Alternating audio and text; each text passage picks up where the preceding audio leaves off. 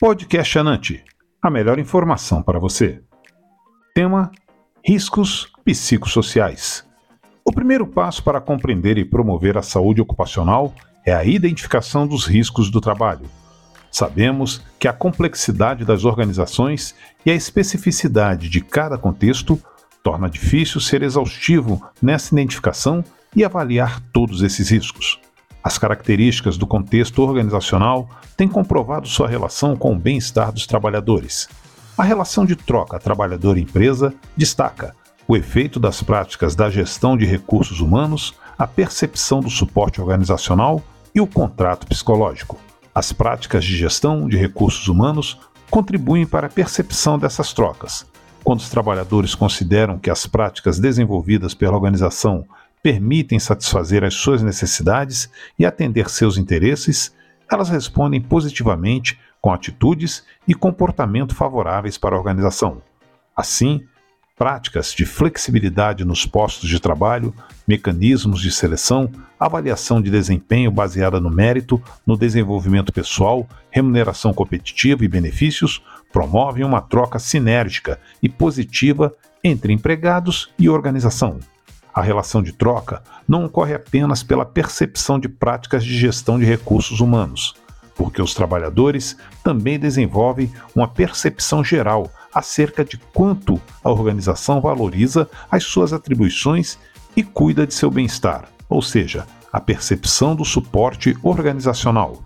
Esta percepção contribui para satisfazer a necessidade de afiliação dos trabalhadores, aumenta a antecipação de que serão ajustados, se necessitarem, a percepção de autoeficácia, o que tende a diminuir o estresse e aumentar o engajamento no trabalho.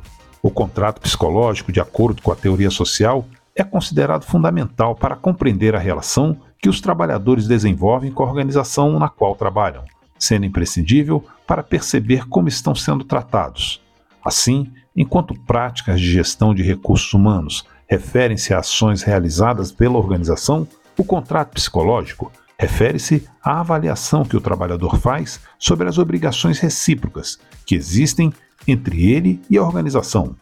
Cada indivíduo desenvolve a percepção subjetiva de que a organização lhe faz um conjunto de promessas que lhe atribuirá um conjunto de benefícios em resposta às suas próprias atitudes e comportamentos, Geralmente, distingue-se três categorias dessas atribuições. Relacional baseia-se na lealdade e estabilidade da relação e pressupõe que a organização assume a responsabilidade de assegurar o bem-estar dos trabalhadores e a segurança de seu emprego.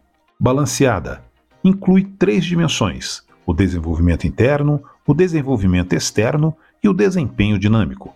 Pressupõe-se que a organização tem como obrigação desenvolver as competências dos seus trabalhadores e estabelecer objetivos de desempenho mais desafiantes, as quais contribuem para o seu desenvolvimento pessoal e profissional, e, consequentemente, para a criação de novas oportunidades dentro da organização.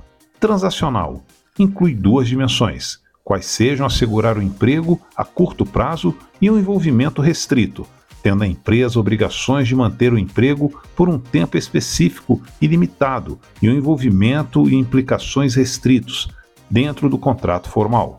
Quanto mais rico o contrato psicológico, nomeadamente mais obrigações relacionais e balanceadas estiverem envolvidas, mais recursos que satisfazem as necessidades intrínsecas podem ser esperados pelos trabalhadores e, consequentemente, mais bem-estar no trabalho vão sentir.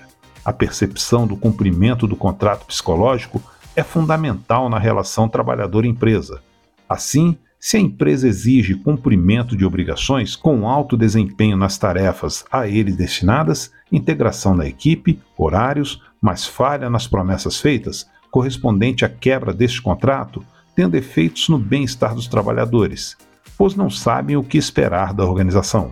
A relação com o chefe direto tem sido destacada como uma variável fundamental do contexto organizacional para compreendermos o bem-estar dos trabalhadores. Fonte: Psicologia na Saúde Ocupacional. Maria José Chambel. Podcast Anante. A melhor informação para você.